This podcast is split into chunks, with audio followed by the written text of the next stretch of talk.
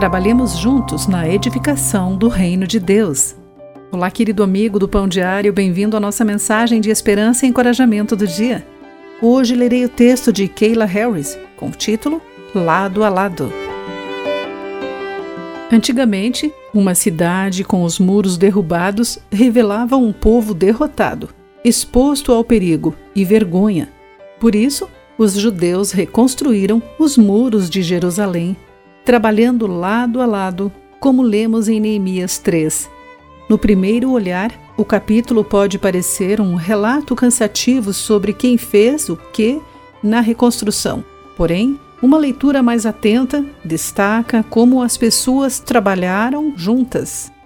Sacerdotes ao lado de governantes, perfumistas ajudando tanto quanto ourives. Quem vivia em cidades vizinhas veio ajudar. Outros fizeram reparos em frente às suas casas.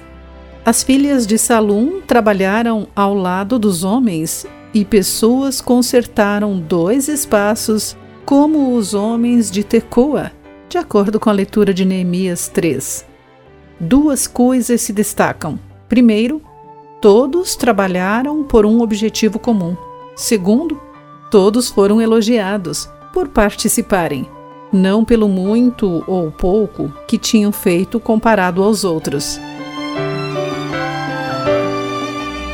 Hoje vemos famílias arruinadas em uma sociedade doente mas Jesus veio para construir o reino de Deus através da transformação de vidas. Podemos ajudar a reconstruir nossa vizinhança mostrando aos outros que podem achar esperança e vida nova em Jesus.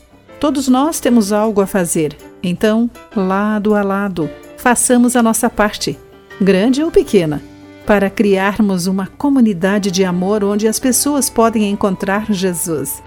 Querido amigo, pense sobre isso. Aqui foi Clarice Fogaça com a mensagem do dia.